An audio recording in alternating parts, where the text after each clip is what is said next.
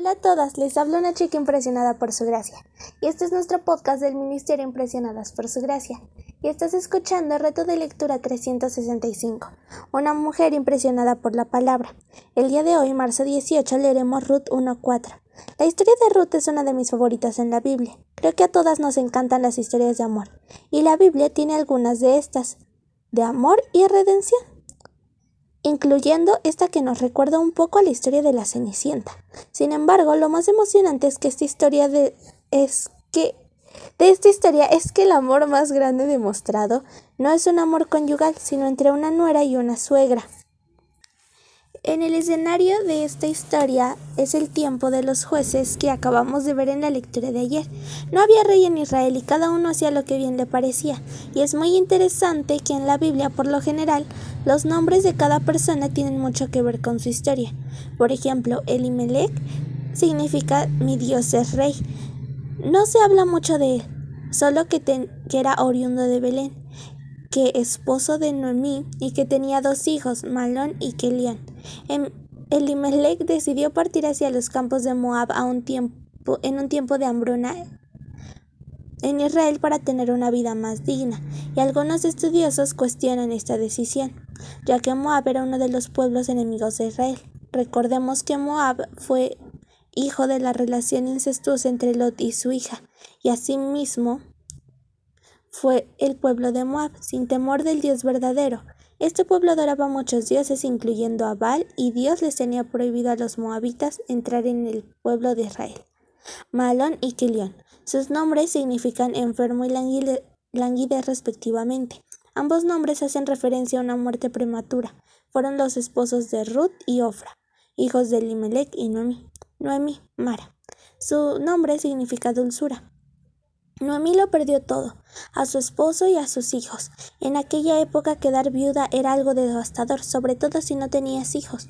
Los hombres eran los que proveían el pan, los y perderlos significaba la ruina y la bendicidad para conseguir alimento. La ley judía protegía a los hombres dándoles el sustento para al permitirles recoger lo que sobraba de los campos de cosecha. Y como Noemí era astuta, se pone en marcha para volver a Belén, de donde sabría que no podía sobrevivir gracias a esta ley. Luego de la muerte de sus hijos, decide cambiar su nombre a Mara, que significa amarga. En la historia vemos que el dolor de Noemí está justificado, pero ella no tiene una perspectiva correcta del dolor. Dice que Dios ha afligido y amargado, y permite que su dolor la defina hasta el punto en que cambie su propio nombre. Aunque ella ama a Dios, Todopoderoso no cree en su poder redentor y en el Dios que le protege especialmente al huérfano y a la viuda. Una prueba más de que podemos decir que adoramos a Dios con nuestros labios sin creerlo en nuestro corazón. Noemi pensaba que ya no podía hacer más planes porque ya no tenía más hijos para sus nueras. Sin embargo, no sabía que Dios tenía otros planes mucho más grandes de los que ella pudiera imaginar. Ella sería pariente de aquel que es único que puede restaurar el alma y liberar y liberar de la. Ofra.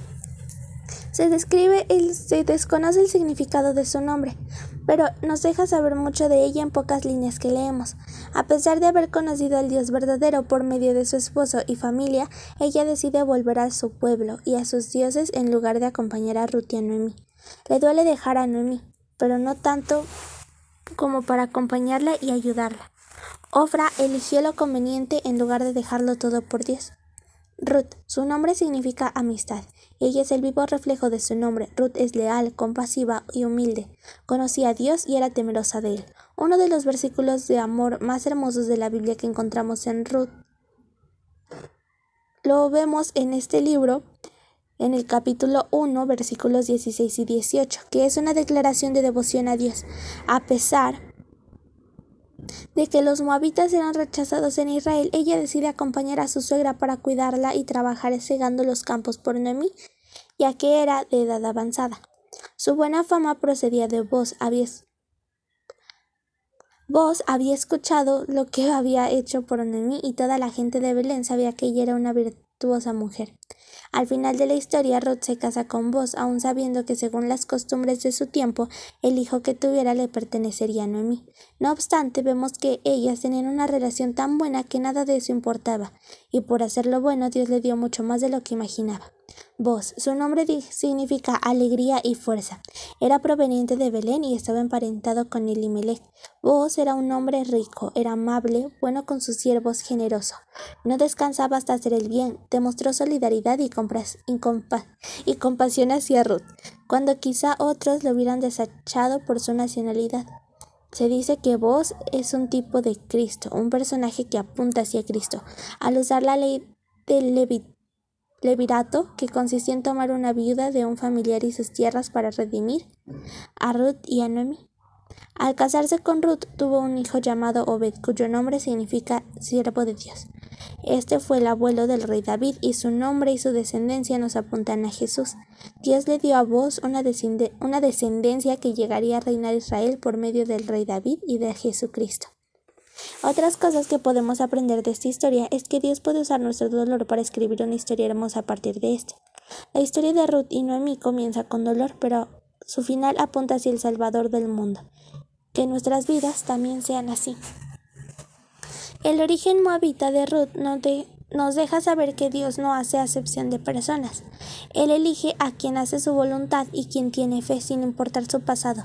Tanto vos como Ruth provenían de pasados vergonzosos. Tamar y Moab, y por consiguiente el linaje del rey David, tenían la misma precedencia. No obstante, ellos decidieron honrar a Dios con sus vidas y nos muestra que su poder es más grande que cualquier pasado y la historia que puede contar cuando nos redime. Cuando Ruth le pidió a Boaz que extendiera sus mantos sobre ella, era una forma de tomar posesión de algo en ella en aquella época. Con esta analogía, él estaba aceptando redimir a Ruth y casarse con ella. Así como en la historia Boaz y Ruth y nuestro juez, Dios nos ha dado redención por medio de nuestro abogado Jesucristo, que nos ha comprado para darnos un nuevo futuro. Reflexiona un poco. ¿Con qué personaje de la historia te identificas más? Porque el bienestar de otros y la voluntad de Dios lo pones por encima de ti. ¿Has permitido que tus circunstancias dolorosas nublen tu conocimiento de Dios? ¿Eres conocida por tus obras como mujer virtuosa o por tu angustia? ¿Corres al Redentor de todas las cosas cuando están en necesidad? Gracias por escucharnos en este bello día. Nuestra oración es que Cristo viva en tu corazón por la fe y que el amor sea la raíz y el fundamento de tu vida, y que así puedas comprender cuán ancho, cuán largo, cuán alto y cuán profundo es el amor de Cristo. Hasta luego, bendiciones.